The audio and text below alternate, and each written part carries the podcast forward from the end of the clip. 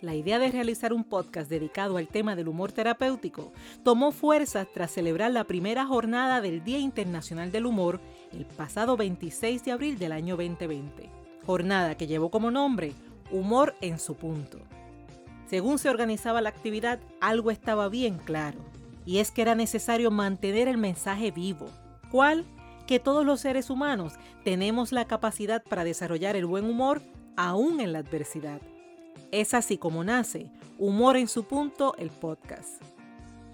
Camino a la celebración de la tercera jornada, que te adelanto que será el 23 de abril.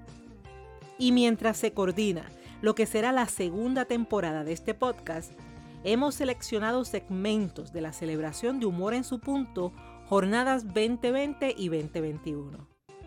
Comenzamos con la aportación de Dacia de Figueiredo, quien el pasado año nos presentó el tema Nunca es tarde si la dicha es buena. Dacia es neurocoach, abogada y autora del libro Las nueve leyes del autocompromiso. Es amiga, una mujer llena de energía y un valioso recurso. Disfrútalo. Bienvenidos a Humor en su punto en el bloque de la una de la tarde.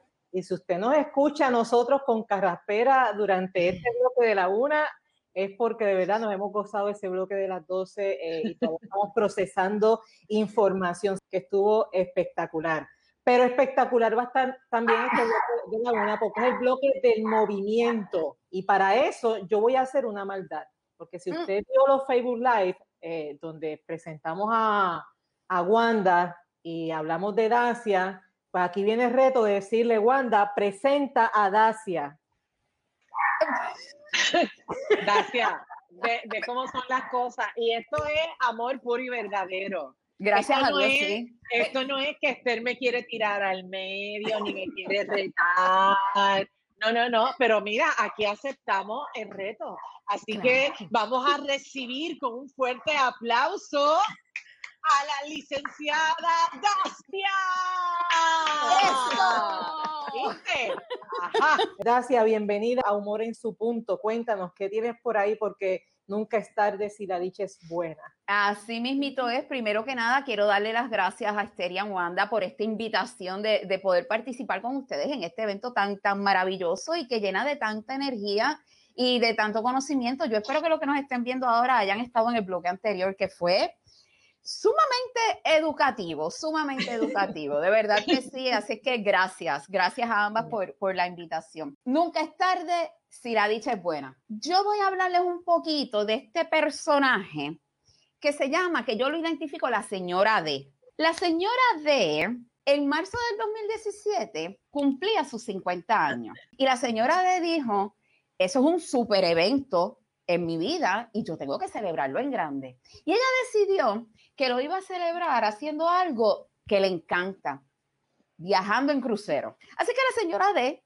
planificó su crucero, se va en su crucero y el día 22 de marzo, que es el día que ella cumplía sus 50 años, se levanta, mira así, bien chévere, bien entusiasmada, se prepara un cafecito, se va al balcón y está observando este paisaje hermoso, esas aguas color turquesa del Caribe, que ustedes saben que el mar del Caribe, el Caribe es una belleza. Lo primero que ella hace es agradecerle a Dios, agradecerle al universo por haberle permitido llegar a sus 50 años y celebrarlo de la manera que lo estaba celebrando. Decide que celebrar sus 50 años es un buen momento para reflexionar y decide hacer un repaso de lo que había sido su vida hasta ese momento. Y en ese repaso se da cuenta que habían habido muchos logros personales, muchos logros profesionales, muchos éxitos y muchos reconocimientos incluso. Sin embargo, haciendo esa reflexión, la señora D se da cuenta que no era tan feliz como ella creía, que no se sentía satisfecha con lo que había sido su vida hasta ese momento, no se sentía ni siquiera realizada del todo. Y lo que pasó fue que en ese recuento que hizo de su vida, se fue a cuando ella tenía 18 años que empezó en la maravillosa Universidad de Puerto Rico en Río Piedras. Ella recordó que ella se reunió con este grupo de amigas que se sentaron a hablar, a reír. La señora D, habían tres cosas que ella decía, cuando yo llegue a mis 50 años, yo tengo que haber alcanzado estas tres cosas. Perder peso, escribir un libro, lo que era su propósito, que ella identificaba como era su propósito, era dedicarse principalmente a ayudar a las personas a, adquirir bienestar, a vivir, a convertirse en su mejor ser, apoyarlos en ese proceso. Y la señora de Noembalde se sentía tan triste porque se había dado cuenta que esas tres cosas que eran tan importantes había llegado a los 50 años y no las había alcanzado. Entonces no solamente se sintió triste, se sintió frustrada y se sintió decepcionada de ella misma. Sin embargo, dentro de ese momento de decepción y de frustración, ella viene y dice, pero ven acá, ¿y por qué yo no intento hacer algo ahora? Pero entonces ustedes saben los muñequitos antes, los que somos un poquito mayorcitos, sabemos que antes había mucho... ¿Cuándo contesta?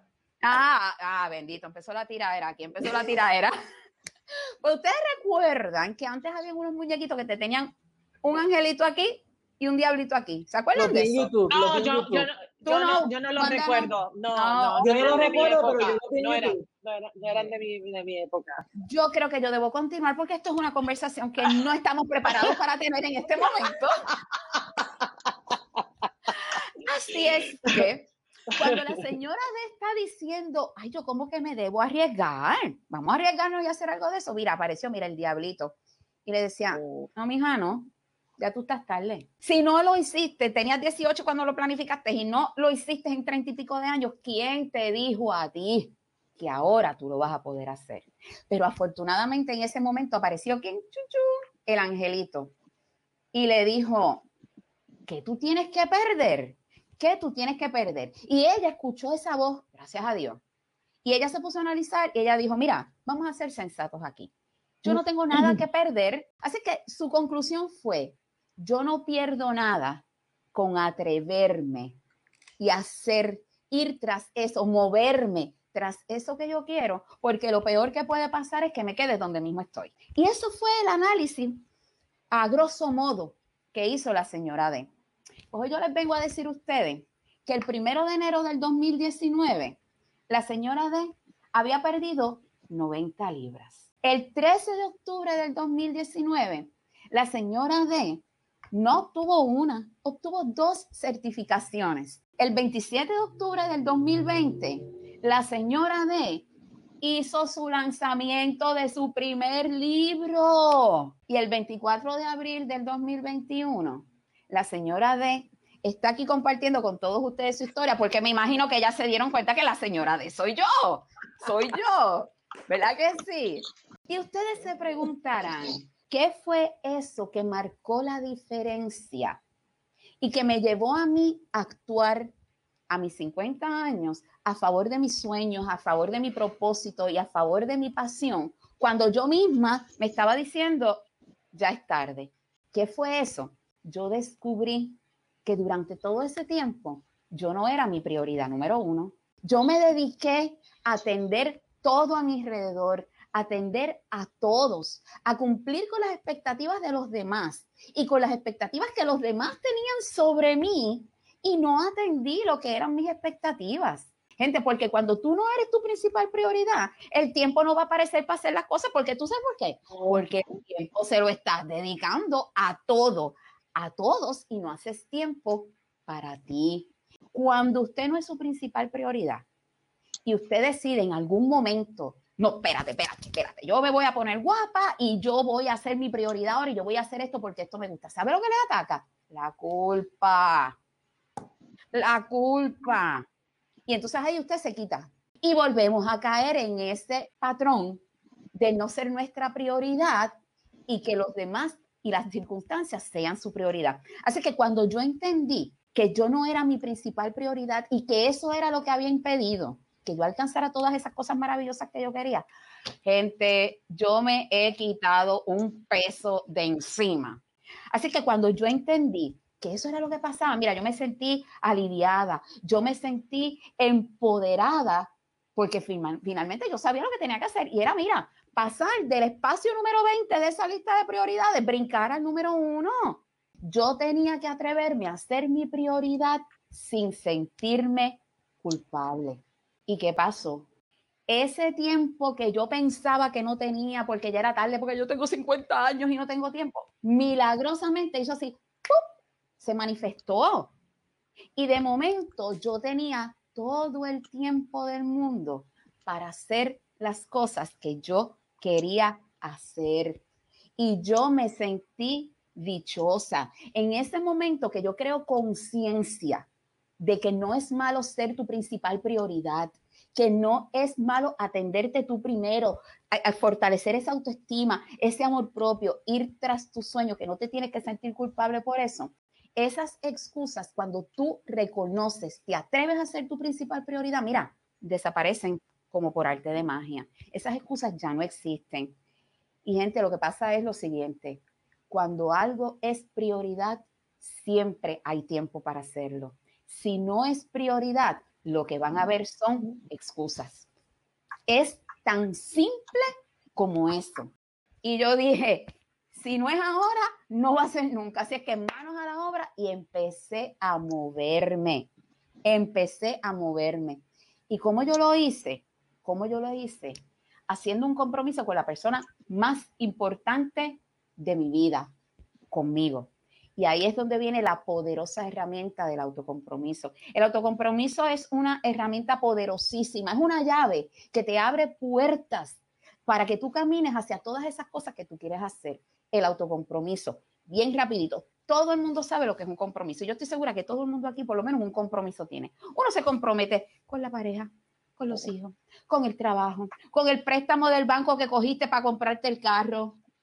Todo eso son compromisos son obligaciones que tú contraes, me voy a poner ahora bien abogada, mira, obligaciones que tú contraes, donde tú te comprometes, tú te obligas a dar algo a cambio de un resultado. Tú fuiste al banco a coger un préstamo porque necesitabas tener un carro y allí llenaste, mira, un montón de papeles que, by the way, deben leerlos, ¿sabes? Porque a veces firmamos papeles sin leer y después que vienen los problemas. No te alcance. Volvemos al tema. ¿Qué sucede?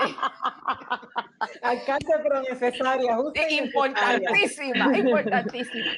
¿Qué sucede? Cuando usted coge un préstamo para carro, usted lo que está haciendo es diciéndole al banco, mira banco, dame un par de pesitos para yo comprarme ese carrito que yo quiero. Y yo me voy a obligar a todos los meses por 5, 6, 7 años a hacerte un pago mensual a cambio de que cuando yo termine de pagarte el préstamo, tú me entregues un título de propiedad. Todo el mundo sabe aquí lo que es un compromiso. Oye, pero qué difícil se hace comprometerse con uno mismo. Yo les voy a dar a ustedes siete claves, siete claves, siete procesos, como usted lo quiera llamar, de cosas que usted debe hacer para autocomprometerse, para mantenerse autocomprometido, para fortalecer ese compromiso con ustedes, convertirse en su prioridad por número uno y alcanzar la vida que ustedes merecen y desean. Mire, número uno, dejar de ser su principal saboteador todos nosotros. Que todo el mundo la libreta, Dacia, todo el mundo. Importante, importante, importante. porque son cosas bien importantes. Así que apunten. Número uno, me voy a poner como si estuviera en la universidad. Número uno, dejar de ser su principal saboteador. Muchas veces nosotros mismos nos boicoteamos, nos saboteamos. No, vamos a empezar a dejar esas frases de yo no puedo, yo no sé, es que yo soy así, Dios mío, cada vez que yo oigo el es que yo soy así, es que yo no puedo cambiar. ¿Usted sabe lo que usted le está diciendo a su mente? Llegué al mi límite, finito, aquí no hay más nada que buscar y usted pasa de vivir con intensidad a sobrevivir. Usted tiene que decidir, ¿usted quiere sobrevivir o usted quiere vivir? Vamos a dejar el autosabotaje. Esa es la número uno. Número dos, asume la responsabilidad absoluta de tu vida se acabó ya la, época donde responsabilizamos a otros de lo que nos pasa. Sí, hay cosas de las que no tenemos control y que nos afectan directamente. Pero sabes qué? Nosotros sí tenemos control y somos responsables de cómo respondemos a eso que sucedió de lo que no tenemos control. Número tres, identifica con claridad, de manera específica ¿Qué es eso? ¿Qué es tu propósito? ¿Qué es tu pasión? ¿Qué es tu meta que tú quieres hacer? Tienes que ser específico. ¿Por qué? Porque mientras más específico tú eres, más fortalecido está ese autocompromiso. Número cuatro, planifica. Tienes que tener un plan. Cuando tú quieras tener bienestar, sentirte satisfecho con tu vida, alcanzar esas metas que son tu razón de ser, tú no puedes improvisar. No puedes improvisar. Y el plan es lo que te va a ayudar a identificar ese camino por el que tú debes ir. Es el mapa, es el mapa. Y tener un plan es bien importante porque no le da espacio a la improvisación. Cuando estamos hablando de proyectos de vida, de pasión, de propósito de vida, no nos podemos permitir improvisación. Tenemos que planificar. La próxima, la número cinco, mantente enfocado en el resultado. Eso es bien importante, que nada te distraiga. Mantente enfocado en el resultado si tu meta es correr un maratón, y ahorita tenemos a, nuestro amiguito Pompeate por aquí que nos puede explicar más de eso, pero si tu meta es correr un maratón y tú estás entrenando y te enfermaste y van a haber unos días que no vas a poder ir al gimnasio o, hacer el entrenamiento que requiera este tipo de, de destreza, tú te mantienes en el resultado, tú te mantienes enfocado en el resultado. ¿Qué tú vas a hacer? Bueno, me enfermé, no puedo ir al gimnasio estos días, ¿qué yo puedo hacer en estos días que me acerque un poquito más a esa meta, pero sigo enfocado en el resultado? ¿Por qué? Porque cuando tú te enfocas en el resultado, tú te mantienes motivado. Así que ese es el número cinco, mantener el enfoque en el resultado. Número seis, cumple con tus obligaciones, bendito sea Dios. Hay consecuencias nefastas en muchos casos de no cumplir con las obligaciones que nosotros contraemos. Y no cumplir con las obligaciones con nosotros mismos también trae consecuencias. Así que ese es el número seis, cumple con esas obligaciones. Número siete, toma acción todos los días que te acerquen a tu objetivo. Todos los días podemos hacer algo por pequeñito que sea. Alteramos el plan, pero no cambiamos la meta. Así que todos los días tienes que tomar acción que te acerque a ese objetivo que tú quieres. Tienes que moverte, de eso es que se trata, de moverse. Miren gente, hoy yo les puedo decir a ustedes que a mis 54 años yo estoy viviendo el mejor momento de mi vida. No es que tenga una vida perfecta, de hecho, nada, nada más cercano a la perfección. Pero vivo feliz, contenta, orgullosa de la persona en la que, no en la que yo me he convertido. Me, me, siento feliz de ser la persona que yo estaba destinada a ser.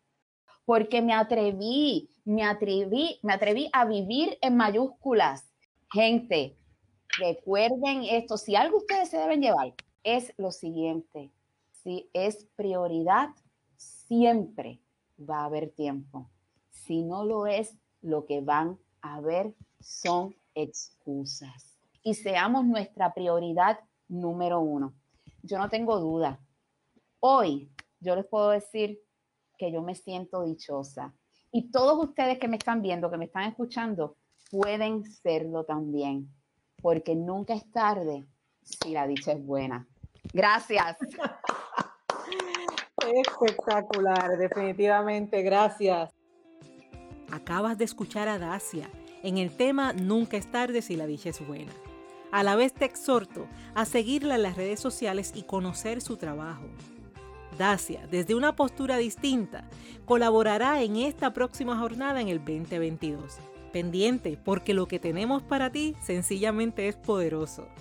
Si deseas disfrutar el video con su completa extensión, visita mi página de Facebook Esther Quintero en la fecha del 24 de abril del año 2021. Mientras, recuerda que nunca es tarde si la dicha es buena, así como tampoco nunca es tarde cuando se trata de volver a reír. Te hablo Esther Quintero quien te dice que el humor es una forma de educar, de aprender, de vivir y trascender. Gracias por ser, gracias por estar y gracias por darte el permiso de reír.